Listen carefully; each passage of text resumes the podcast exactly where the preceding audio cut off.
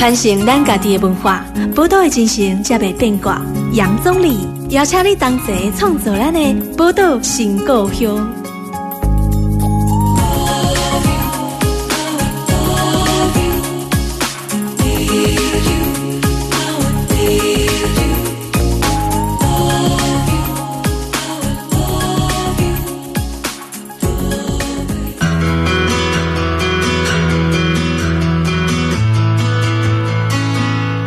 欢迎收听宝岛联播网 FM 九九点一大千电台，宝岛新故乡，大家好，我是总理。诶，这礼拜咱宝岛新故乡来介绍的咱大城小事哈，台中这个文化城的一寡故事了哈。其实啦，台中曾经也好像有个好莱坞呢哦，今日要来介绍它。台中的电影，台中跟电影有什么关系？台中其实曾经是在电影非常兴盛，呃，尤其这个我们。据一些资料哈，就是文献来显示说，哎，一九六零年代台湾哈，每年听说平均上映都超过一百部以上的台语片，没想到台湾真的是电影大国哎哈。不过现在当然电影的发展哈，尤其是现在可能年轻人比较少听到说啊台语电影这件事情，所以我今天特别邀请哈一位好朋友苏志恒来到我们节目，来跟听众朋友聊聊。其实台中电影也曾经拥有过的一些黄金年代哈，欢迎志恒。总理好，各位听众朋友大家好，我是苏志恒。是，哎，致亨，哎，其实我知影你你的这个论文哈，弄下来弄跟咱的台语电影有关系对吧？嗯，那这个金马拿是讲的国片，国片就是想到的大概都是华语的电影。嗯，今天那天有讲台语的电影啊，当然现在有一些电影它可能混杂着讲。当然跟时代的发展有关，你比如讲南宫海角七号啦，对，毛公台语啊，嘛是华语为主啊，拢有啊，混杂着讲啊，哈。对，其实这个华语电影等故意来可能资源的分配，其实是在年代的发展上是有一些影响的，然后才让这个台语电影是比较没落一点哈。嗯，现在其实大家都是强调整个算自然发音啦，就自然讲什么话就讲什么话。对，但是其实过去确实是这样子，就是早期因为在国民党政府这个威权统治时期的这个国语运动的关系，嗯，有很长一段时间的辅导政策其实是读后国语片的啦，嗯、所以导致后来台语片的衰退。对，但是其实最一开始因因为台湾公台业已经靠差不多挣到差不多被七成啊，嗯，当时电影如果要卖座的话，其实拍的很多都是台语片哦，所以其实台语片算是台湾整个电影产业化的起点啦。对，因为电影一定爱跟这个咱的主流的人口有关系嘛。嗯，啊，主流的人口你讲啊，七成拢是讲台语，你怕一个大家听无，那嘛就奇怪。对啊，可是严格来讲，真正的台语台湾吼拍台语电影是什么时候开始？因为咱嘛哦基本通敌过嘛。嗯，啊，迄个时阵应该是不可能有台语电影。其实乌龟，他们说嘿定义有点复杂。其实台湾跟电影的关系其实蛮紧密的哦。从一八九五年，就是台湾被日本殖民统治的那一年开始，是电影发明的那一年嘛。嗯，那那其实一九八五年电影发明以后，其实一八九五年电影发明以后，其实一八九九年就四年以后就有电影在台湾放映过，所以其实很快。嗯，那一九二五年的时候，当时就有第一部这个台湾人自己拍的电影了。只不过那时候是拍默片啦，无声、哦、默片对啊，嗯，哎、欸，但那一部片叫《谁之过》啊，当时也蛮有趣的，他就是认股这样子，他就说他登报，他就说他电影公司开五千股，一股二十元，还、啊、要凑十万块来拍这部片，这样可以算是台湾第一部群众募资拍的电影。哇，群众募资好早啊！对啊，这个从一百年前就已经有这个群众募资拍电影哦，群众募资拍电影，那蛮蛮厉害的。那不过真正你说那个是默片啊？对，所以等于是从这个无声片到有声片的时候，这个台湾电影在那时候才比较陷入困境。嗯，就说全世界这个有声片是从一九二七年那个美国的歌手开始哦。嗯嗯。啊，台湾人其实第一次有想要拍有声片，其实一九三七年就想要拍《莽村风》哦，就大家都听过的《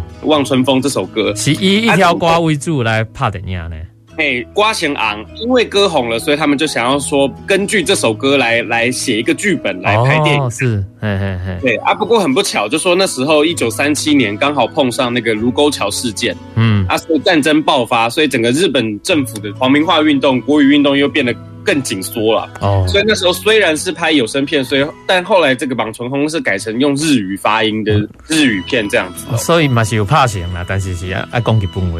嘿，对。他们讲台湾其实够卡早，一九三六年的时候，就有一部在报纸上，他就说是全台湾语发生的电影有上映过。那么，这部片一起为中国来，一起在中国的上海明星公司，嗯，他拍的电影，一叫做《好侠心路》，因为。但咱亚公台语算火罗维嘛，所以当时其实有整个跨越整个东南亚的福老文化圈，嗯，所以当时其实在一九三六年就有一部这样子叫做《豪侠神女》的这个电影，嗯，那其中也有一位演员是从高雄去到上海去拍的，是，哎，这个演员叫詹碧玉哦，算台湾很早期的一个女演员这样子，嗯嗯嗯，那等于说，其实在一九三六年，台湾就有在报纸上有刊登。就说纯用台湾语，用台湾话发现爱等样，其实有在大道城的永乐做上映过。这个算是第一部，整个我们算火罗维等样是第一电影哦。不过告正哦，这其实咱知影讲火罗维的无共的所在，其实一 Q 五小跨无共，一点无共。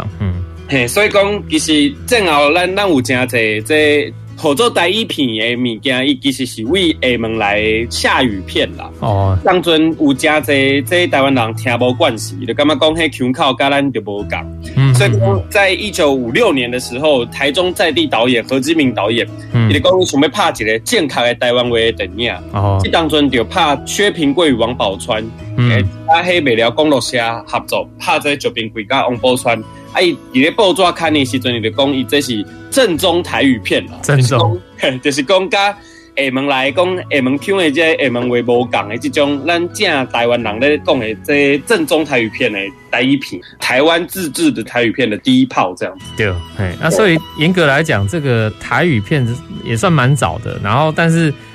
呃，你讲诶，人家到五零年代以后，哎，这个薛平贵与王宝钏嘛，对吧？对对对，对，叫标榜正宗呢。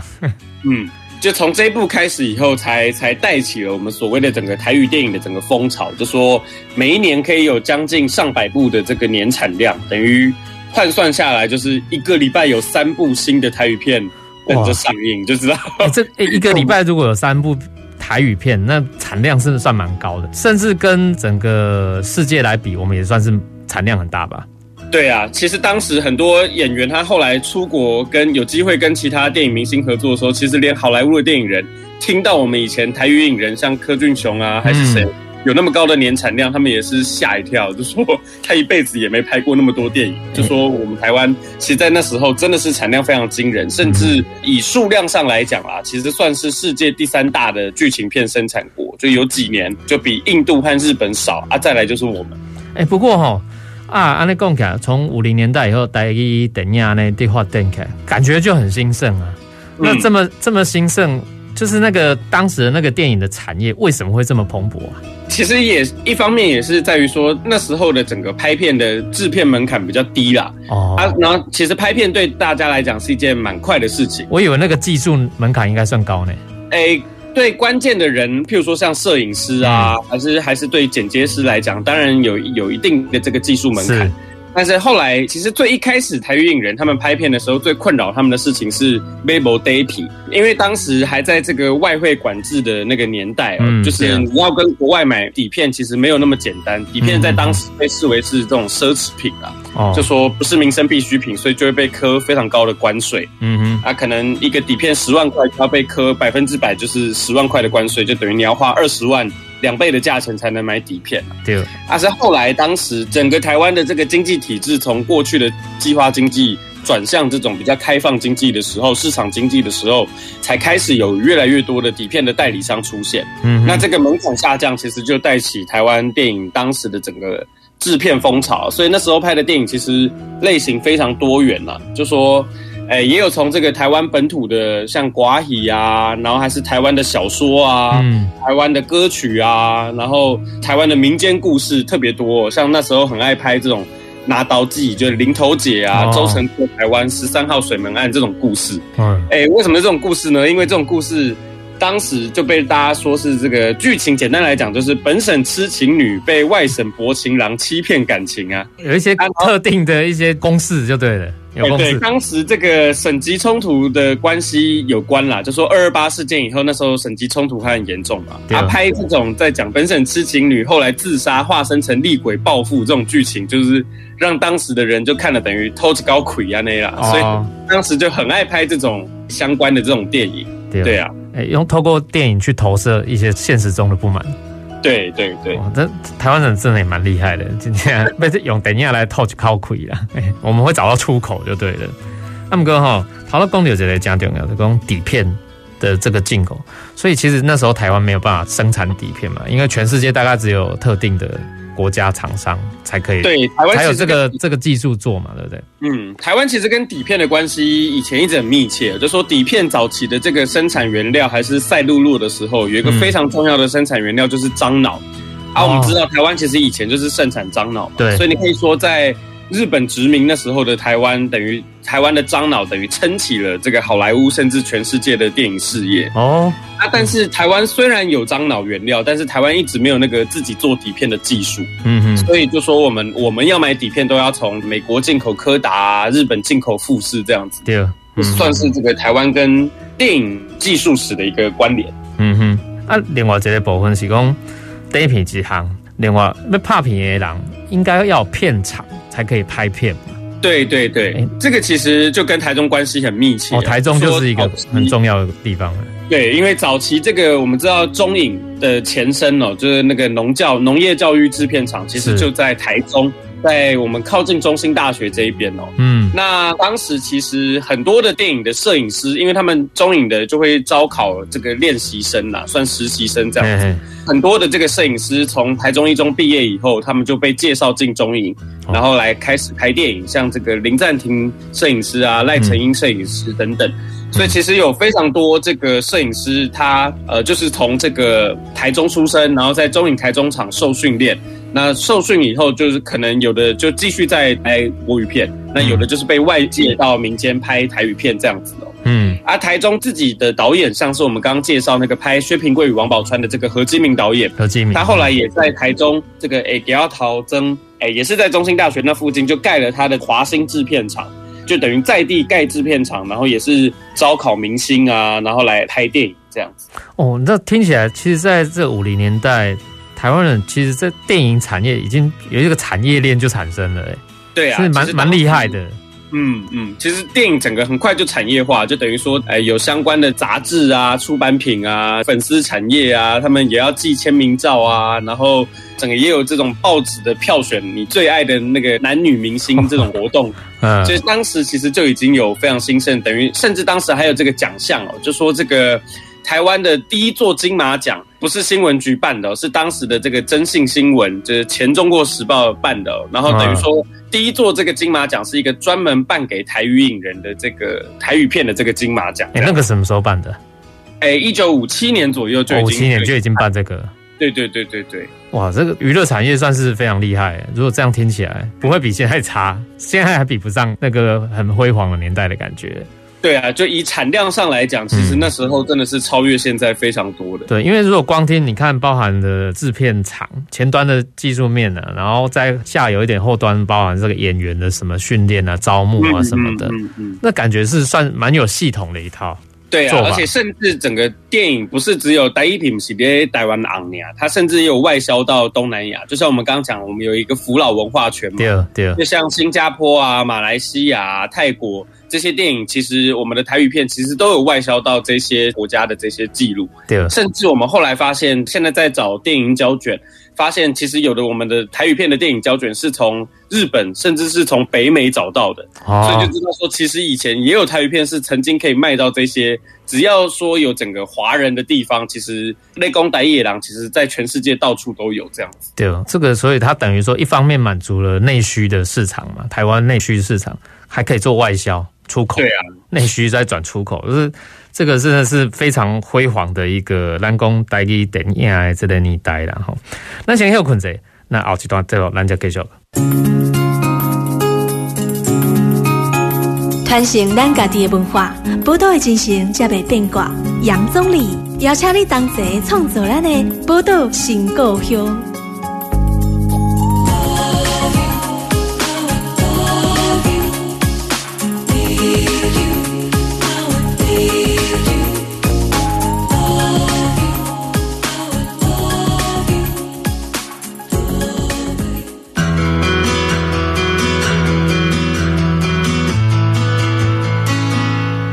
欢迎大家波多联播网 FM 九九点一大千电台波多新闻，我是钟礼。今天波多新闻为大家访问是咱前国家电影中心的前研究员哈苏致恒哈来到我们节目，跟大家一起来聊一下曾经有一个好莱坞了，而且是在台中哦。那是咱台中电影嘛，是咱台湾电影这个辉煌的时代哈。讨到公牛这个五零年代那时候，讲薛平贵与王王宝钏是一九五六年嘛，对吧？对，一九五六年。那个时阵算正宗台语片了哈。当年台语片看起来真兴哦，啊，遐尼兴的你这个年代，奇怪呢，我真好奇，因为咱嘛知影读历史吼。一九五零年代以后，其实国民政府来到台湾，他们。就是塑形的这个一些很威权的政治，然后大家知道白色恐怖，可是白色恐怖没有影响到这些做电影的人吗？其实也可以这样讲，就说当时的这个国民党政府，他来到台湾的时候还兵荒马乱了，就等于说连岛内的共产党员他们都还没办法破获，所以他们其实。摩下才亏的，可以处理到电影啊。哦，就算管文化，他也管的比较像是新闻啊、嗯、这种，对他们来讲比较有政治威胁性的东西。嗯嗯嗯。那反而是像这种大众文化的东西，他们其实当时比较没有力气去管制哦。所以在五零年代的时候，其实等于它反而是整个蓝光台语片啊、台语歌啊，然后这种大众文化台语广播剧，当时的一个兴盛的一个机会啦。它是蛮意外的一件事情，这样子。啊，那电影公所有娱乐产业来对电影的发展，我觉得还蛮蛮特别的。因为咱知影讲五控年代、六控年代，卖讲台语歌曲啊，所有的歌曲哈，拢有经过一些严格的审查，然后会有很多禁歌。嗯，哦啊，看起来啊，那台语电影电影影响也不不会像你厉害的。嗯，其实的创作在创作上面，他们电影还是要受到审查啦。哦，还是要审查。在上映之前，他都要经过电影审查。嗯。只是那时候的电影审查可能剪的比较多，当然也是有很多莫名其妙的审查啦。嗯。啊，但是当时可能就只是请你把那些片段拿掉啊。说实在，那个镜片的比例在一开始其实没有那么高。整个镜片比例的提升，其实反而是在一九六零年代，特别是一九六七年以后。哦，前段是一九六七年呢，其实就是因为一九六六年的时候，我们知道中国发生文化大革命。哦，是。哎，那为了跟这个共产党做对抗哦，所以其实当时国民党一九六七年他就推动中华文化复兴运动，嗯嗯嗯，成立那个教育部文化局。对，等于电影的主管机关就开始，他们就开始越来越重视所有跟文化有关的这件事情哦。嗯，那在一九六七年以后，你可以看到很明显整个从镜片率的提升呐、啊，那电影辅导政策的改制，其实你就会看到，其实很大的力气反而是在一九六七年才开始有了这个比较严格的管制跟转变。嗯哼，那台语片的命运其实也是在一九六七年以后开始比较急剧的由盛转衰哦，特别是在。这个一九六九年跟国语片的产量开始被国语片产量超越以后，其实隔一年台语片就等于算一蹶不振啊，甚至到没有为止。所以这个算是在台语片的整个兴衰起落上面比较令人好奇的一件事情。嗯，可是这个国语片跟台语片中间的这个竞争的过程，怎么会忽然？是因当然跟国家政策，我想也有关系啊。嗯，可是这个消长的因素到底是你怎么看？这个其实我们现在说台语片、国语片，好像它是一个完全分开的两个阵营哦。其实以前在拍片的时候，其实对于这些电影人来讲，其实他们都是混在一起的。拢拢一起的对吧？因为早期我们说只有台语片比较卖座嘛，嗯，那所以当时这个准备拍电影、准备做名啊，企业不管你是不是某一是台语的，哎嘛，我客人来拍台语片啊。那那些外省导演，他其实就算听不懂台语，但他为了要拍电影，他也是要来拍台语片。所以早期其实是不分族群，那甚至也有海外的这个影人跑来台湾，像有人请日本人来来到台湾拍台语片这样。所以其实早期那个影坛的分界其实是比较模糊的。嗯，那在我们刚刚讲的这个辅导政策以后哦，就为了要这个赚钱，其实当时就变成是说，你拍国语片你会有比较好的福利哦，就说拍当时这个所谓的国语片这种华语电影的时候，你的底片你可以免关税的进口。对。啊，然后你拍片，你可以获得点数哦。啊，你这个点数凑齐了以后，你就可以发行日本电影。因为当时其实在台湾熊昂的其实是日本片哦。当时这个卖一部日本片，大概就是像现在的好莱坞电影这样。当时这个发行一部日本片，你可以赚大概两百多万哦。嗯。但是每一年都有配额的限制哦，就说一年大概只能有这个四十几部的这个日本片在台湾上映。嗯，但这几部片怎么分？它就是用这个配额点数。嗯，等于就说你拍彩色国语片，我就给你四点啊，你凑满几点，我就给你发行一部日片的权利。哦、那等于变相的用你用发行日片可以赚到的钱来补贴你原本拍彩色国语片可能有的这个损失哦。嗯，这个是当时影响非常大的机制，就导致非常多的台语影人，他虽然原本是拍台语片的，但他为了拍彩色片的时候有利可图，对，他们去改拍彩色国语片。而不拍彩色台语片了，因为当时你若拍的是这个台语片的话，你只能得到零点五点，而且你还配上国语拷贝，这个送审上映以后，你才可以获得零点五点，你就知道有八倍的差距。非常多影人这时候就开始改去拍彩色国语片哦，这个等于说有诱因嘛，那市场走向一定就是利之所趋啊。对啊，而且加上说，其实过了十年以后，也开始有新一代这个受国民教育以后比较通国语的这些观众。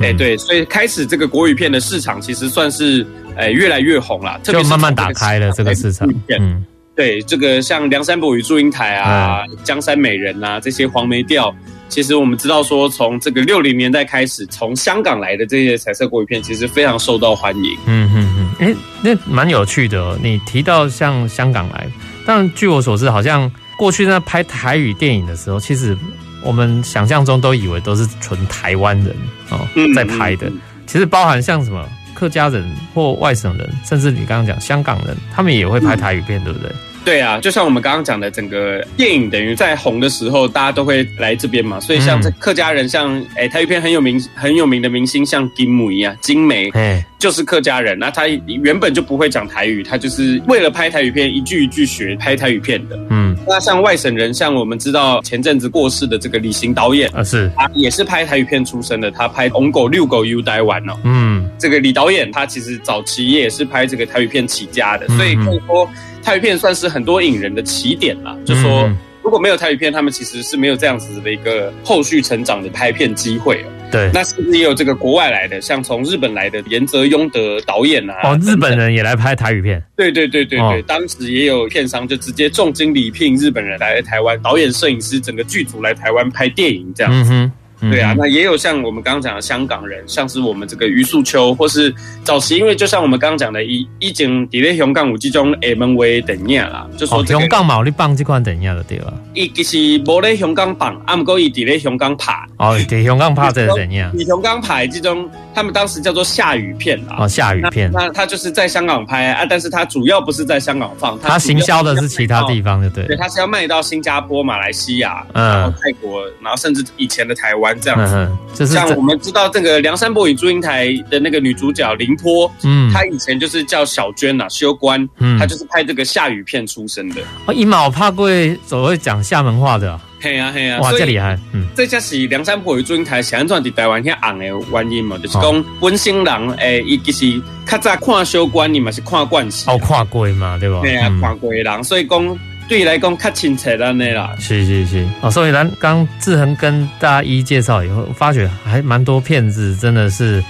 嗯，还蛮有名的。你刚刚讲到，比如说《王哥柳哥游台湾》，就跟台中是蛮有关联的。嗯、那还有没有像在过去那些比较经典的台语片，有哪一些电影可不可以介绍给我们听众朋友？哎，今天我想特别介绍一位导演哦，台语片的导演，嗯、他叫做新奇哦。嗯，哎，他的电影就跟他的艺名一样哦，就是真的到现在看都还很新奇，而且都不会过时哦。还是艺名的对吧？哈，哎，也分名叫做新金传啦。嗯，那他的艺名叫新奇这样子，嗯嗯，奇怪的奇这样子。而他的电影其实现在看有很多还还是蛮好看的。那那跟台中特别有关的，像是这个难忘的车站，你的你的丰原车站底下爬，我的丰原车头。嘿嘿嘿，其实有留下他被拆掉之前的那个丰原车站的这个样貌。是，那其他他拍过的电影其实类型很多，这种比较通俗的也有像郭金发的这个《修霸掌》哦，《修霸掌》哎，那那比较好好笑的这个喜剧片也有像这种《三八新女公惊赛》，里面拍的是一个这个性别关系完全倒过来的社会哦，就变成是女生挤在门口要追男主角啊，啊，然后男主角的爸爸还要拿水出去泼这些小鸟哦，你讲。叫他们不要来追走我的儿子，这样子哦。就里面是一个蛮有趣的一个，现在看都觉得蛮好笑的 K G P 哦。那然后，哎、欸，他也拍过比较前卫的艺术片哦，像这个《危险的青春》，是我们这个常演这个明视八点档的这个石英阿公一笑云奇尊主演的，是，对，里面就是在讲一个劳保妓女跟皮条客的这个三角关系。嗯、到现在看，其实你都还会觉得它的题材其实很前卫哦。对。那这些电影，其实大家如果听了有兴趣的话，诶，一个是你可以在国家电影及视听文化中心的这个官方网站上面可以买到 DVD。嗯、那比较方便的是，像现在很多线上的串流平台啊，像 MOD 啊、Friday 啊、嗯、立 TV 这些串流平台上面，你都可以找到这些电影来看这样子。嗯，如果以这个当时的，比如说台语片这样子，嗯、刚听起来类型还蛮多元的。对啊，其实等于说这个当时因为拍片门槛比较低，那产质量很大嘛，每年要拍上百部，嗯、那就是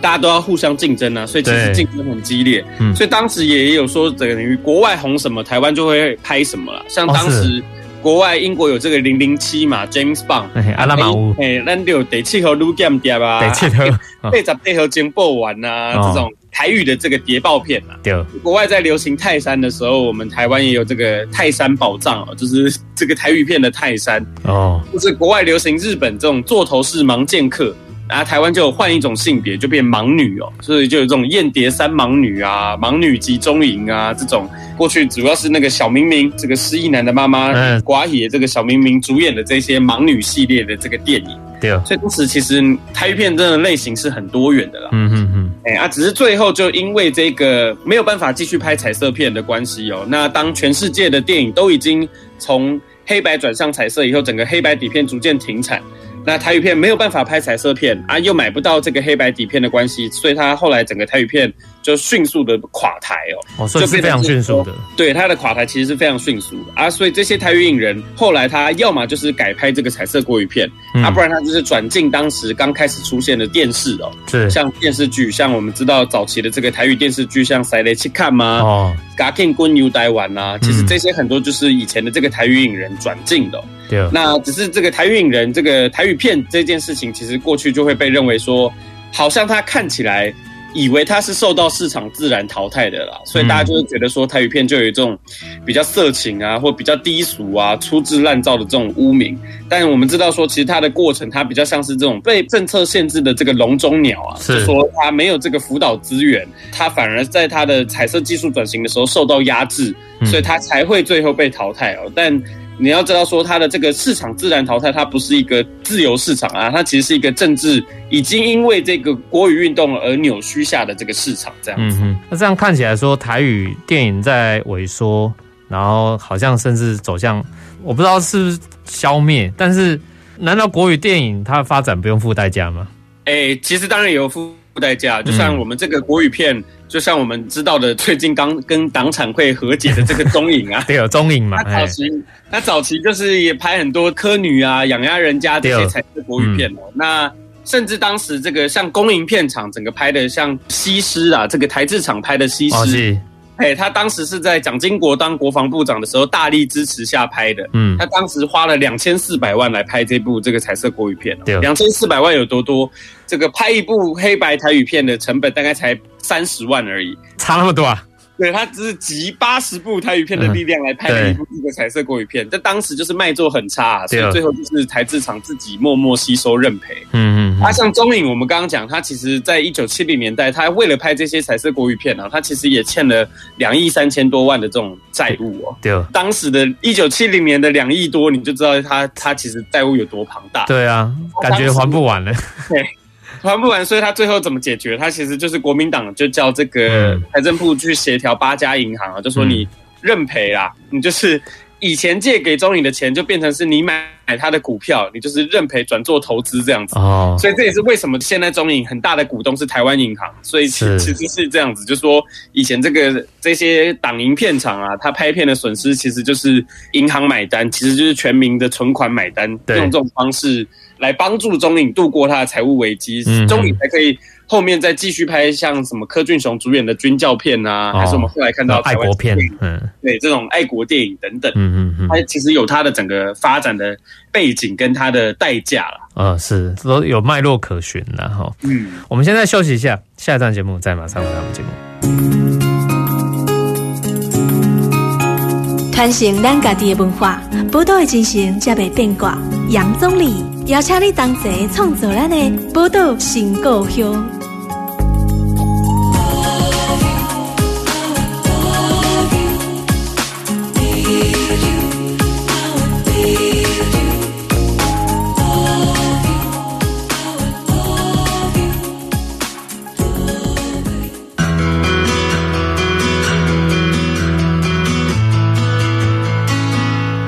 大家波多联播网 FM 九九点一大前电台波多情况用我是宗澧。今天摆咱波多情况用来介绍的咱大城小事哦。曾经我们在台中哦也有一个好莱坞哦，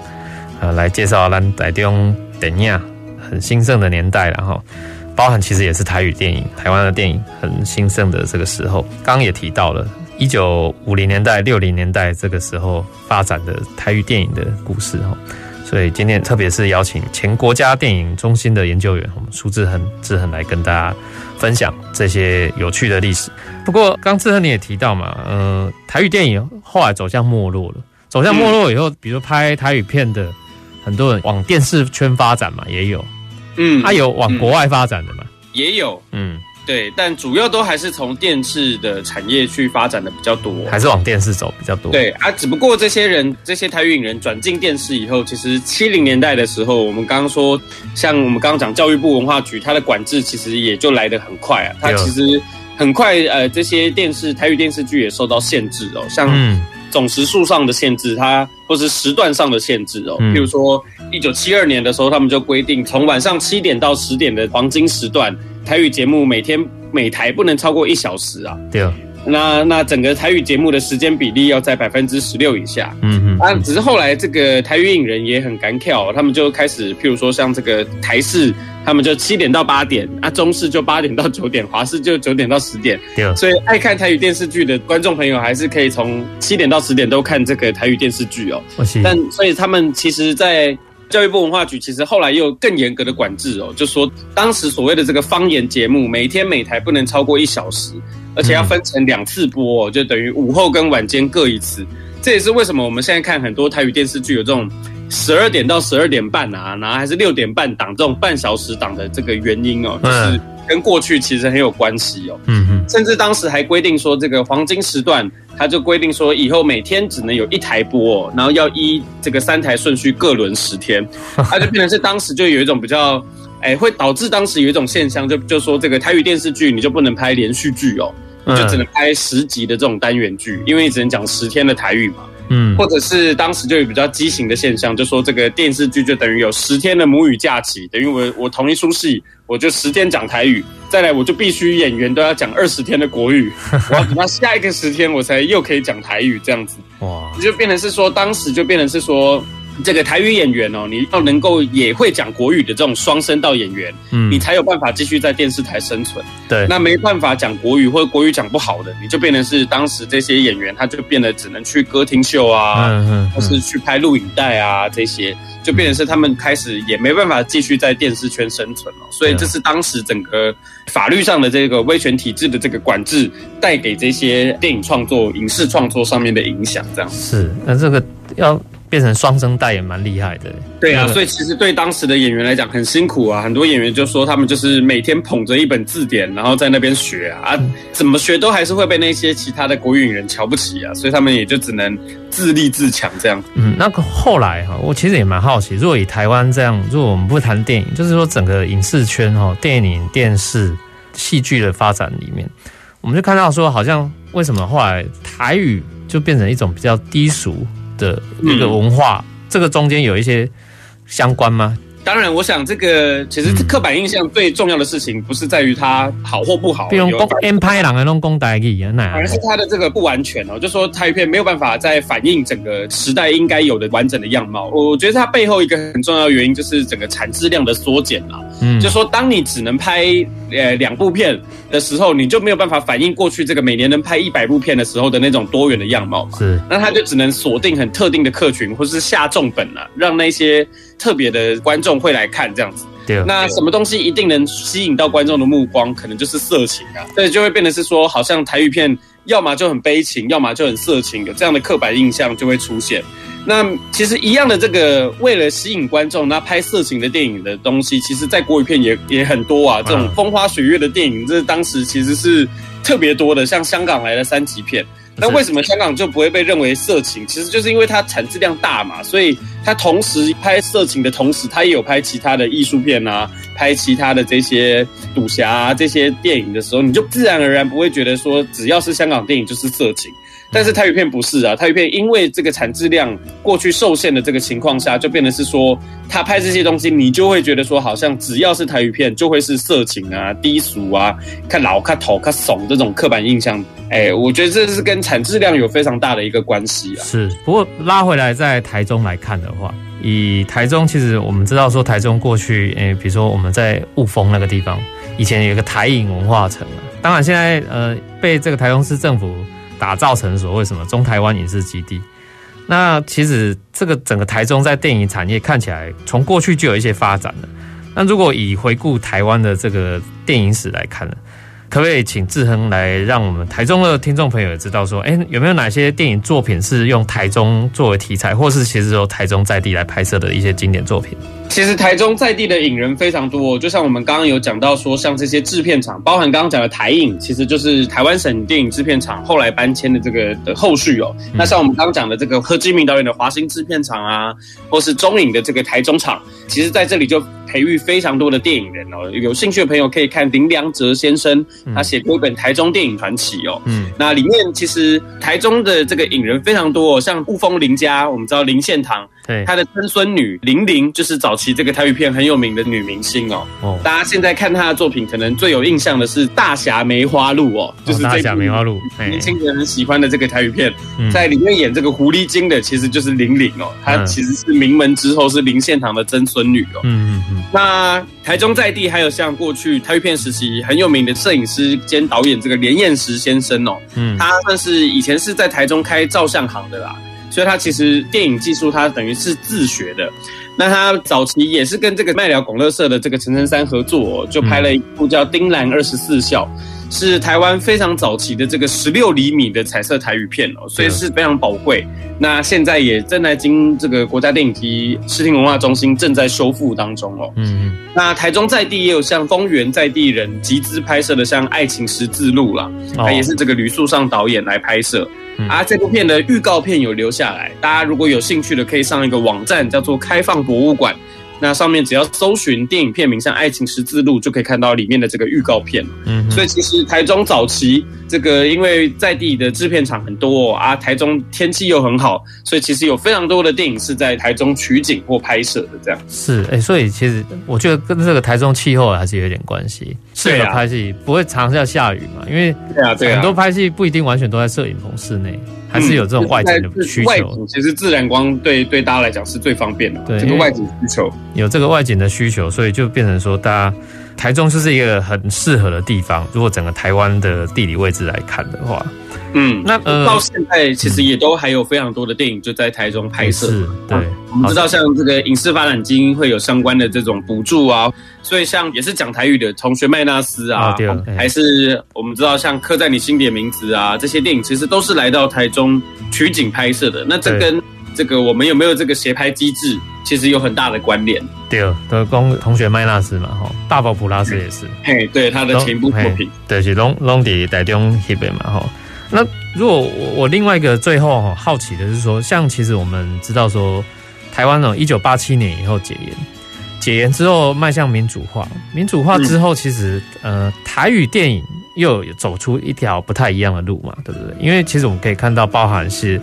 像侯孝贤导演，那那个《悲情城市》嘛，哦、嗯，那或吴念真啊，啊，王彤导演等等，他们的电影里面就开始慢慢都有台语电影的一些元素，应该有出现。对啊，确实在这个语言越来越解禁哦，特别是这个李登辉当总统以后，嗯、整个台语的不管是电影或是电视剧，确实有开始有慢慢的复苏哦。嗯，那所以说，其实像。就像刚刚讲的，早期像这个悲情城市啊，这些比较是艺术片的这种领域，或是像这个电视剧，我们知道像八点档啊，然后就开始有越来越多的类型啊。嗯，那我这几年开始是确实有越来越越被重视啦。像这个国家语言发展法通过以后啊，我们公司台语台也成立，也有台语预算，所以你可以看到像有像《俗女养成记》啊，现在有第二季这种比较新类型的这这台语电视剧，就跟我们以前认为说台语电视剧好像就是比较。drama 啊，这种比较像三立名士这种乡土剧，就比较不一样的类型的这种这个新的这种台语电视剧开始出现。